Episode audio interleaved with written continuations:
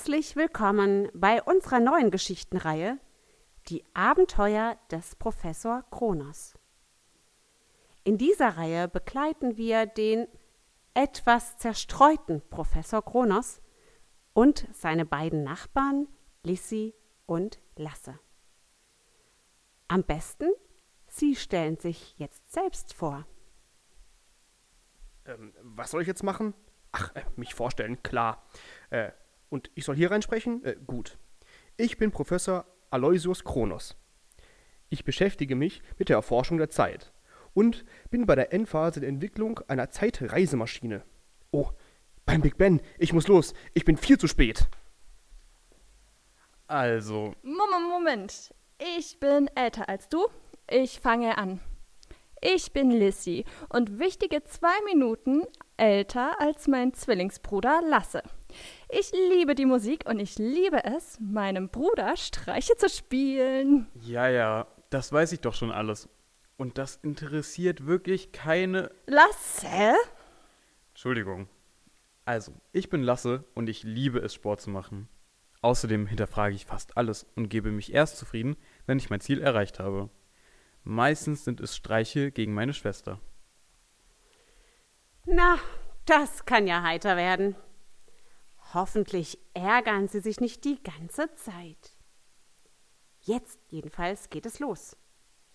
Lissy und Lasse sind gerade auf dem Weg zum Professor, um sich den Ball, der in seinen Garten geflogen ist, zurückzuholen. Kuckuck, kuckuck.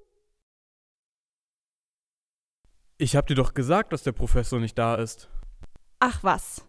Der ist bestimmt nur wieder in seinem Labor und experimentiert. Sobald er kann, kommt er. Na, na, na, na. Ach. Okay, gut. Ich klingele nochmal. Schau mal, die Tür ist offen. Na, dann muss er ja doch da sein. Komm, lass uns reingehen und ihn suchen.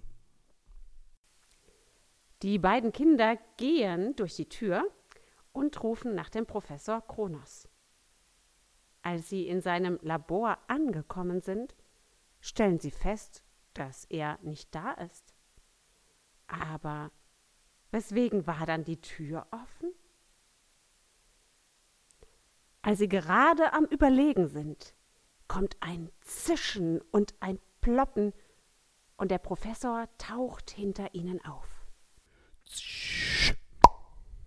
Heureka! Es funktioniert. Die Zeitmaschine funktioniert. was macht ihr denn hier? Äh, wir wollten Sie nicht so erschrecken. Wir, wir haben aus Versehen unseren Ball in Ihren Garten gekickt und den wollten wir wiederholen. Wir haben geklingelt, aber Sie kamen nicht. Und, und, und dann haben wir gesehen, dass die Tür offen ist und dachten, dass Sie vielleicht nur nicht von einem Experiment weggehen konnten. Wir wollten Sie wirklich nicht stören. Nein, wirklich nicht. Aber was machen Sie denn überhaupt hier? Das stimmt. Ich war mit einem Experiment beschäftigt. Mir ist es gelungen, eine funktionierende Zeitreisemaschine zu entwickeln. Zeitreisen? Das kann doch gar nicht funktionieren. Schließlich ist die Zeit nur ein Konstrukt und nicht kontrollierbar. Von wegen, du Klugschnösel. Wenn man den kennt, der die Zeit gemacht hat und kontrolliert, dann ist es sehr wohl möglich. Wer soll denn das bitte sein? Kennt man den? Lasse, jetzt sei doch nicht so vorlaut. Bitte, Professor, können Sie uns das genauer erklären? Ich kann es versuchen. Aber ich glaube, es ist einfacher, wenn ich es euch zeige. Lasst uns eine Zeitreise machen, zum Anfang aller Dinge, zum Anfang der Zeit. Der Professor geht an einen Apparat, der aussieht wie eine Mikrowelle. Er dreht an ein paar Rädchen. Es piepst und zischt und mit einem Plopp verschwinden die drei. Etwa viereinhalb Milliarden Jahre früher tauchen sie wieder auf und sehen nichts. Es herrscht vollkommene Dunkelheit. Hilfe! Professor, Lizzie, ich sehe nichts, ich bin blind.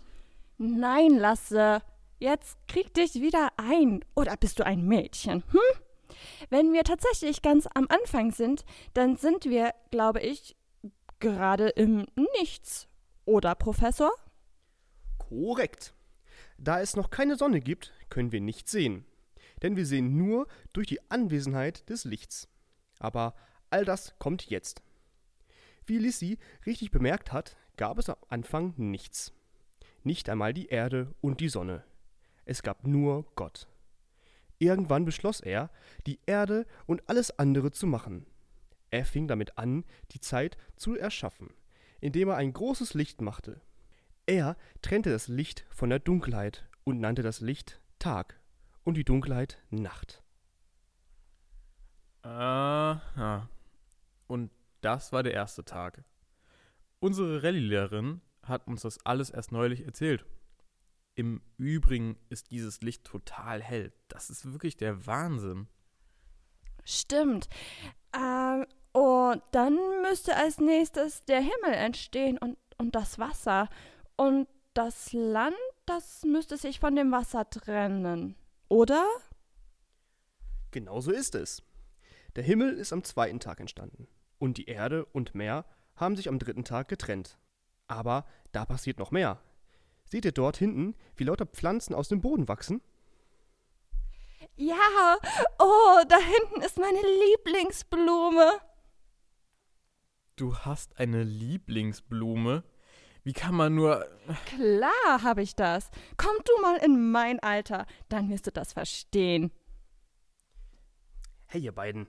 Es geht weiter. Die ganze Erde grünt und blüht. Am nächsten Tag, also dem vierten, machte Gott nun die Himmelskörper, so wie wir sie kennen.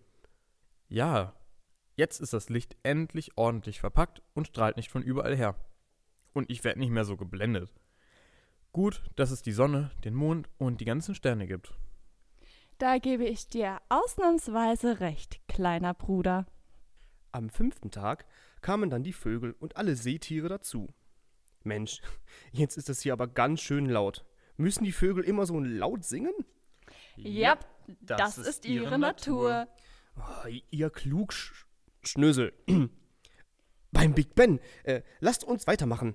Ähm, was kam denn am sechsten Tag?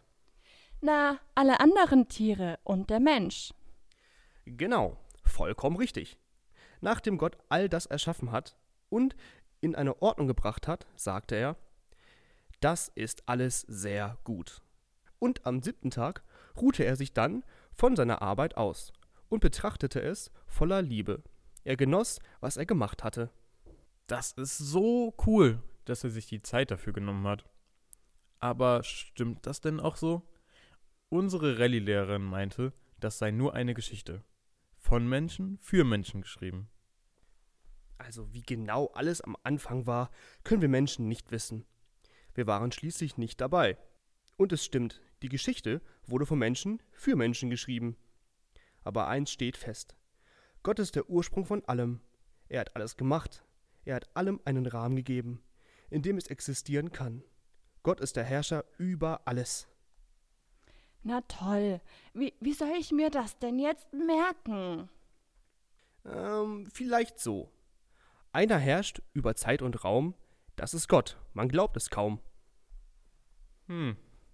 Ja, das äh, könnte gehen. Apropos gehen, beim Big Ben, wir sollten dringend zurückgehen. Der Professor tippt auf einen Knopf an seiner Uhr. Und es zischt und ploppt wieder. Da stehen die drei im Labor vom Professor. Wie cool! Die Zeitreisemaschine funktioniert wirklich. Und, und Sie meinen nur, weil Sie den kennen, der die Zeit kontrolliert? Wie haben Sie das vorhin nochmal gesagt, Herr Professor? Einer herrscht über Zeit und Raum, das ist Gott. Man glaubt es kaum. Boah, das ist so lit. Äh, wie bitte, was? Oh, äh, unser Ball. Können wir den schnell holen? Klar. Natürlich. Ich wünsche euch noch einen schönen Tag. Danke ebenso. Tschüssi. Eine herrscht über Zeit und Raum. Das ist Gott, man glaubt es kaum. Fortsetzung folgt. Das ist aber spannend. Eine Zeitreisemaschine. Ob das wirklich so funktioniert? Ich habe keine Ahnung. Was ich aber weiß, ist, dass Gott wirklich der Herrscher über Zeit und Raum ist. Es gibt viele verschiedene Erklärungen für das Entstehen der Erde und für das Entstehen des Lebens. Aber keine einzige reicht wirklich bis zum ultimativen Anfang zurück. Wir von McTurtle glauben, dass aller Anfang in Gott und bei Gott liegt, dass er der Ursprung und der Erschaffer von allen Dingen ist. Und weil er das ist, ist er der Einzige, der über all das die Kontrolle hat. Er herrscht sozusagen darüber. Deswegen ist unser heutiger Merkvers folgender. Einer herrscht über Zeit und Raum, das ist Gott. Man glaubt es kaum. Ich möchte Gott noch dafür danken, dass er die Kontrolle über alles hat und uns erschaffen hat. Bei McTurtle nennen wir das Beten. Du kannst gerne mit mir beten. Hallo Gott. Hallo Jesus. Danke, dass du alles gemacht hast, auch mich. Danke, dass du über alles die Kontrolle hast. Amen.